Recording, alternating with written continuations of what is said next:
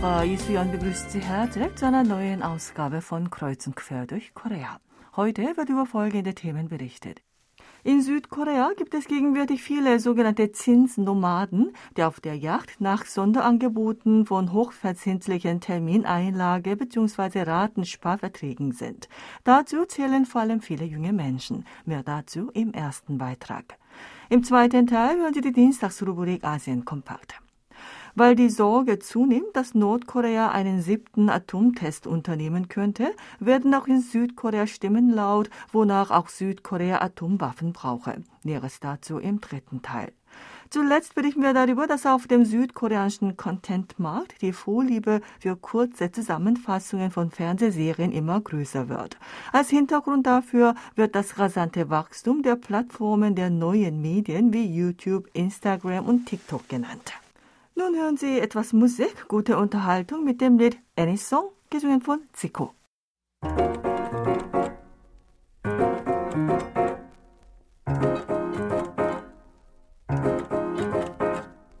왜들 그리 다운돼 있어 뭐가 문제야 say something 분위기가 겁나 싸해 요새 이런 게 유... Am 11. Oktober stellten sich vor einer Filiale des Finanzinstituts KFCC, Korean Federation of Community Credit Cooperatives, im Seouler Stadtbezirk Tobongo schon zwei Stunden vor der Öffnung der Filiale unzählige Menschen an. Sie wollten ein spezielles Termingeldkonto eröffnen, das ohne besondere Bedingungen oder Einschränkungen einen Jahreszins von 4,8 Prozent anbietet. Die Menschen, die in der Schlange standen, wohnten in den meisten Fällen nicht in der Nähe. Eine Frau hat den weiten Weg von Gwacheon in der Provinz Gyeonggi bis zu diesem im Norden Seouls liegenden Stadtteil auf sich genommen, um das Konto mit den günstigen Zinskonditionen zu eröffnen. Eine andere Frau kam aus dem Stadtteil Mukdong im Südwesten Seouls. Sie stand um 5 Uhr morgens auf und brauchte anderthalb Stunden mit öffentlichen Verkehrsmitteln, um die Filiale zu erreichen. Sie hatte auch vor einigen Tagen schon einmal die Filiale besucht, hatte aber nicht das Glück, zu den ersten 100 Kunden zu gehören. Jetzt hoffe sie, dass sie am letzten Verkaufstag der Termineinlagen doch noch Glück haben würde. Das Finanzinstitut KFCC hat am 30. September in den Filialen im Seouler Stadtbezirk Tobungu mit dem Verkauf des Angebots der Termineinlage mit einem Jahreszins von 4,8 Prozent begonnen. Seitdem waren die Schalter stets voll besetzt. Über Blogs und Internetforen wurden Informationen über solche Spezialangebote von Finanzinstituten bekannt. Dies hat auch dazu geführt, dass viele Menschen ihre herkömmlichen Sparverträge mit niedrigeren Zinsen kündigen und zu den Anbietern mit den attraktiveren Zinsen wechseln. Die Zentralbank hat kürzlich ihren Leitzins erneut angehoben und der Leitzins liegt damit nun bei 3 Prozent. Nun gibt es immer mehr sogenannte Zinsnomaden, die auf der Yacht nach Spezialangeboten von hochverzinslichen Termineinlage bzw. Ratensparverträgen sind. Laut der Finanzbranche sind solche hochverzinslichen Angebote von nicht monetären Finanzinstituten wie Sparkassen und Kreditgenossenschaften wie KFCC in kurzer Zeit ausverkauft. Ein online abzuschließender Ratensparvertrag einer KFCC-Filiale im Seouler Stadtviertel Gwangjin-gu mit einer Laufzeit von zwölf Monaten und mit einem Zinssatz von 8 Prozent war bereits wenige Stunden nach dem Verkaufsbeginn am 12. Oktober ausverkauft. Nach dem Zentralverband der Sparkassen liegt der durchschnittliche Zinssatz der Ratensparverträge der Sparkassen mit einer Laufzeit von zwölf Monaten mit Stand vom vergangenen Freitag bei 3,15 Prozent weil die Spezialangebote um mehr als vier Prozentpunkte höhere Zinsen anbieten und auch keine Obergrenze für die einzuzahlenden Beträge haben, zogen sie die Aufmerksamkeit der Finanzverbraucher auf sich, die mit Termineinlagen und Ratensparverträgen ihr Vermögen verwalten wollen. Vor allem zeigen die jungen Menschen, die in der Corona-Pandemie und der Zeit der niedrigen Zinsen aktiv in Aktien oder Kryptowährungen investieren, großes Interesse und handeln rasch. Der Wettbewerb der Banken und Sparkassen um die Zinserhöhung spitzt sich ebenfalls zu. Der durchschnittliche Zinssatz bei Ratensparverträgen der Sparkassen mit einer Laufzeit von zwölf Monaten beträgt mit Stand vom 14. Oktober 4,27 Prozent. Bei Banken liegt er bei Mitte 4 Prozent. Damit hinken die Sparkassen etwas hinterher. Bei ihnen gibt es aber wieder Anzeichen für eine weitere Zinserhöhung. Deshalb gibt es auch immer mehr Verbraucher, die eine weitere Zinserhöhung der Banken und Sparkassen erwarten und auf neue Sonderaktionen mit noch höheren Zinsen warten. Ein 31-jähriger Angestellter in Seoul sagt, er wolle einen Ratensparvertrag mit einer Laufzeit von fünf Jahren, den er 2020 abgeschlossen hat, kündigen. Er finde, es ist doch vorteilhafter, wenn er mit dem Geld ein Termingeldkonto mit über 5% Zinsen eröffnet und einen Sparvertrag mit einem Zinssatz zwischen 8 und 9% abschließt. Mit der Zunahme der Zahl der Verbraucher, die auf der Jagd nach hochverzinslichen Angeboten sind, wird auch befürchtet, dass kleine Sparkassen in Schieflage geraten könnten. Denn die Zinsen, die die Banken den Kunden zahlen, sind Kosten. Wenn die Kosten verglichen mit Umsatz steigen, sinkt die Rentabilität.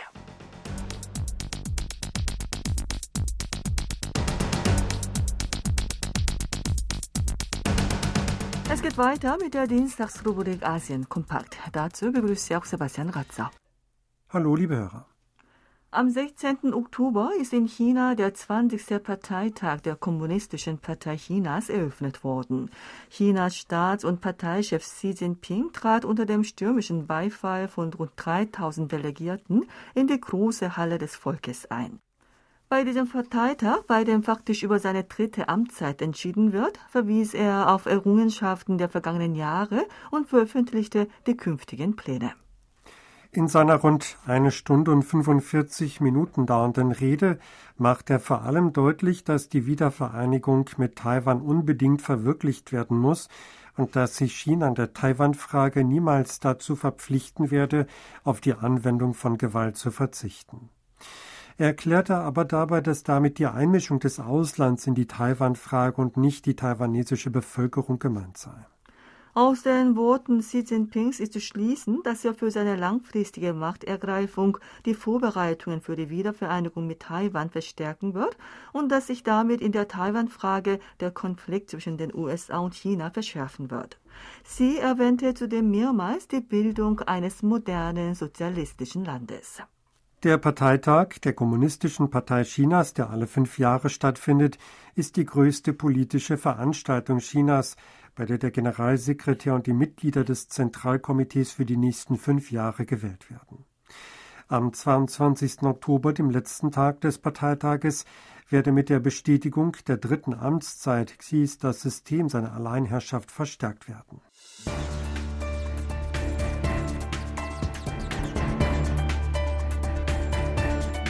Laut Angaben von Reuters am 15. Oktober hat das singapurische Finanzministerium am Vortag ein Unterstützungspaket in Höhe von 1,5 Milliarden Singapur-Dollar oder 1,05 Milliarden US-Dollar für alle Haushalte angekündigt.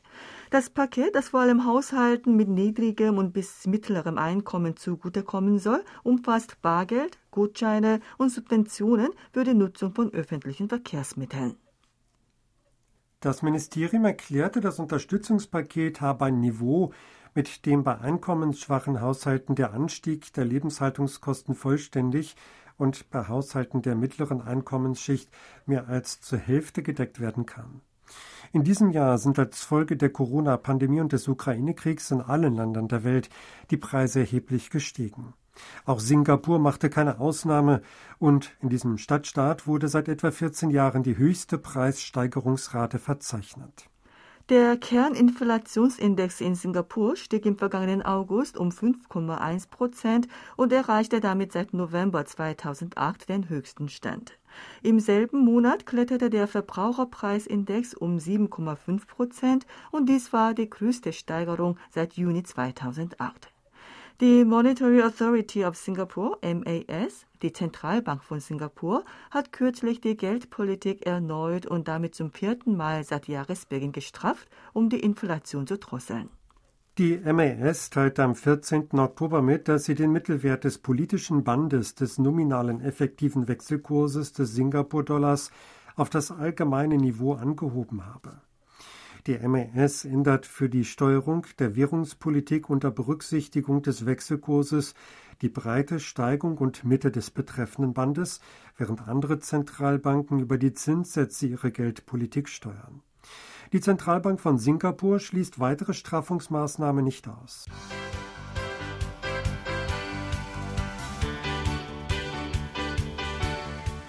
Zusammengefasste Fruchtbarkeitsziffer japanischer Frauen mit höherer Bildung ist seit 19 Jahren zum ersten Mal gestiegen. Die japanische Gesellschaft sieht nun Hoffnungsschimmer in Bezug auf die Lösung in dem seit rund 30 Jahren dauernden Kampf gegen den Bevölkerungsrückgang.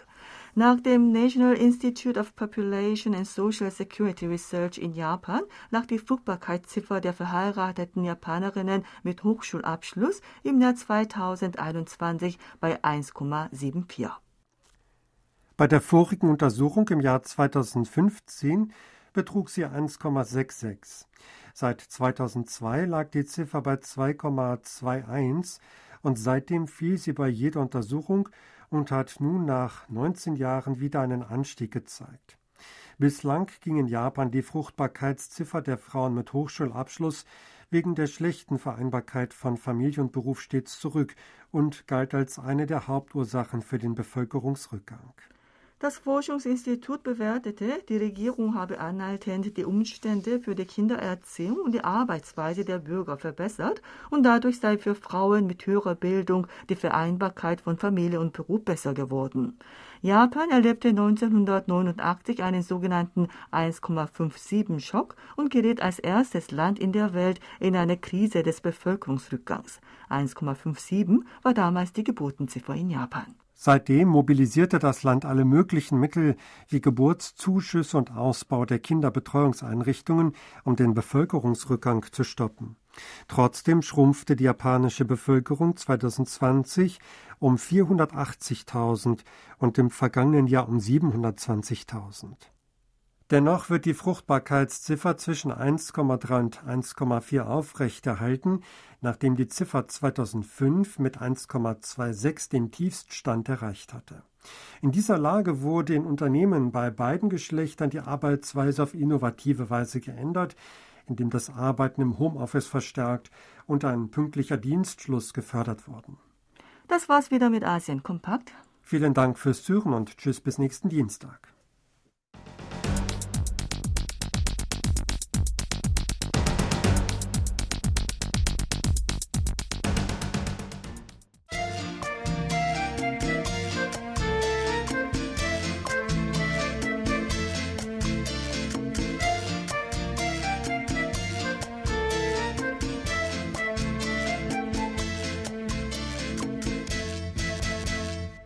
Aufgrund der steigenden Befürchtung eines siebten Atomtests Nordkoreas hat die südkoreanische Regierung begonnen, eine erneute Stationierung von taktischen Atomwaffen regelrecht zu überprüfen.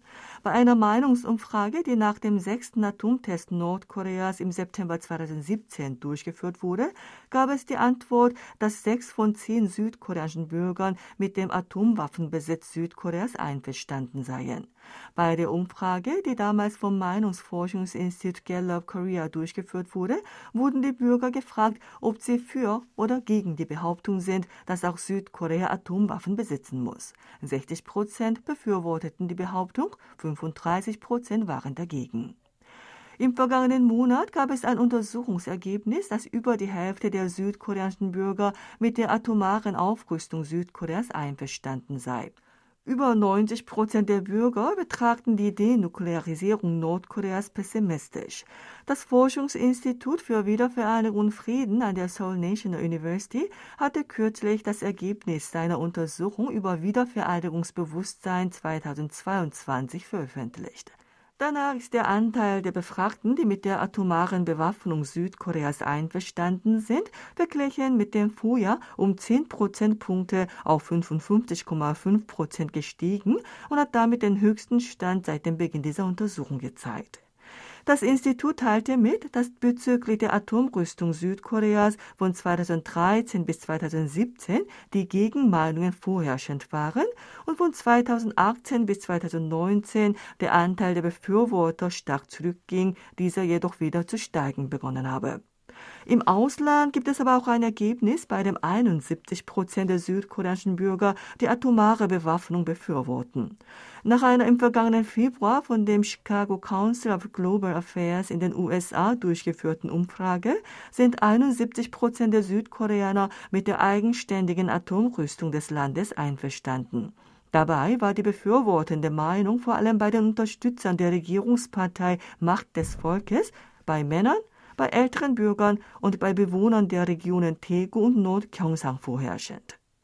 Bei der Meinungsumfrage des Instituts der Seoul National University waren die Variablen, die den größten Einfluss auf die Zustimmung für die Atomrüstung ausüben, das Alter und die pessimistische Erkenntnis, dass Nordkorea auf Atomwaffen nicht verzichten würde. Der Anteil der Befragten, die die Antwort gaben, dass der Atomverzicht Nordkoreas ausgeschlossen sei, lag bei 92,5 Prozent und war damit seit dem Beginn der betreffenden Untersuchung im Jahr 2007 am höchsten. Auch der Anteil der Menschen, die antworteten, dass es die Möglichkeit der militärischen Provokationen Nordkoreas gebe, ist von 56,3 Prozent im vergangenen Jahr in diesem Jahr auf 60,9 Prozent gestiegen. Lediglich 46 Prozent sind der Meinung, dass die Wiedervereinigung sehr oder etwas notwendig ist. Dieser Wert ist seit 2017 betrachtet nach 2021 mit 44,6 Prozent am zweitniedrigsten. Vor allem bei den Zwanzigern sind lediglich 27,8 Prozent der Meinung, dass die Wiedervereinigung notwendig ist. 39,6 Prozent von ihnen antworteten, dass sie wenig oder gar nicht notwendig ist. Als Grund dafür, dass Wiedervereinigung Koreas nicht notwendig ist, nannten 34,1 Prozent die wirtschaftliche Belastung. 21,5 Prozent nannten als Grund den Unterschied der politischen Systeme zwischen beiden Koreas und 20,3 Prozent die gesellschaftlichen Probleme, die nach der Wiedervereinigung auftreten können. Im Gegensatz dazu fand die Antwort, dass eine Wiedervereinigung unmöglich sei, mit 31,6 Prozent die höchste Unterstützung.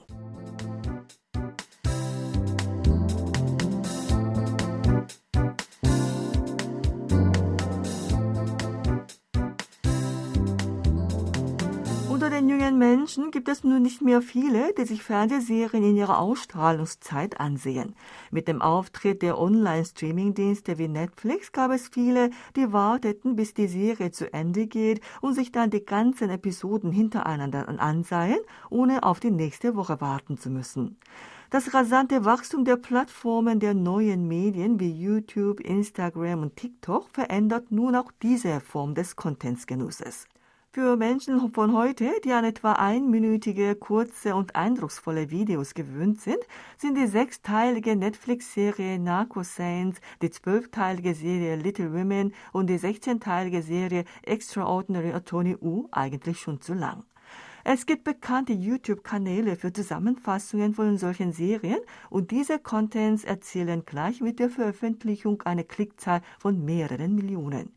Die 43-minütige Zusammenfassung der derzeit bei SWS laufenden 16-teiligen Serie A Uniquely Affordable Attorney wurde zwei Wochen nach der Veröffentlichung sieben Millionen Mal aufgerufen.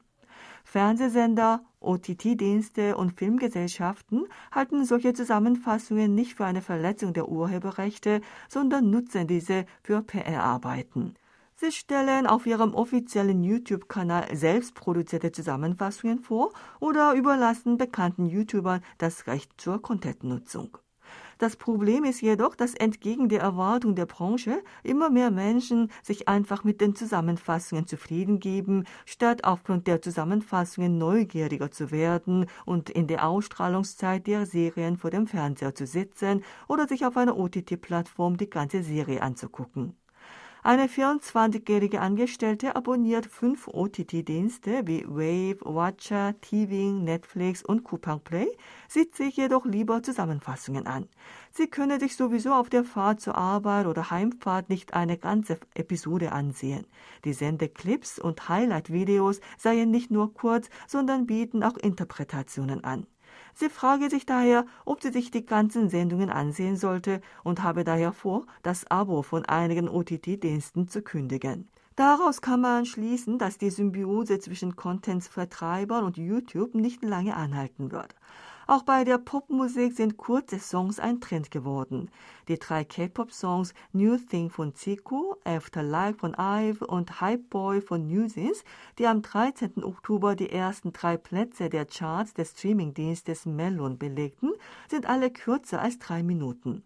Damit sind sie um fast eine Minute kürzer geworden als die Hits vor zehn Jahren wie Gangnam Style von Psy und Alone von Sista. Solche Veränderungen haben mit der Verbreitung der Shortform-Content zu tun. Der Trend geht zu kurzen Contents, die die Teenies und die Zwanziger, die den Hauptkonsumkreis der Popkultur darstellen, mögen. Kim Young-jae, Professor für Kulturcontentswissenschaft an der Hanyang-Universität, sagte gegenüber der Zeitung Hanguk-ilbo, die junge Generation von heute zeigen hinsichtlich der Nutzung der Medien das Verhalten, dass sie es nicht mag, Aufmerksamkeit zu schenken oder sich auf etwas zu konzentrieren. Dieses Verhalten beeinflusst auch den Inhalt. Die heutige junge Generation akzeptiere auch Geschichten, in denen ohne einen gut durchdachten Aufbau plötzlich eine allmächtige Figur auftaucht. Der Professor wies darauf hin, dass man gut überdenken sollte, ob es hinsichtlich der Medienkompetenz wünschenswert ist, dass man sich lediglich an fragmentarische und triviale Contents gewöhnt. Es gibt aber auch die Sichtweise, dass ein solches Phänomen in dieser Zeit mit reichlichen Kulturcontents eine effiziente Konsumstrategie sei. Kang Yu-jong, Professorin der Fakultät für globale Kulturwissenschaften an der Gangnam-Universität, sagt, die Ära der langen Geschichten sei vorbei. Früher lasen viele gerne mehrbändige lange Romane und konzentrierten sich für eine gewisse Zeit ganz auf einen solchen Roman. Heutzutage genießen die Menschen gleichzeitig mehrere Contents, Webcomics und Webromane. Es sei keine Frage der Länge. Die Fähigkeit, sich auf einen Content zu fokussieren, gehe immer weiter verloren. Hey boy. Das war die Sendung Kreuz und Quer durch Korea mit dem Lied Whistle, gesungen von Blackpink. Danke ich Ihnen fürs Zuhören und sage Tschüss, bis Donnerstag.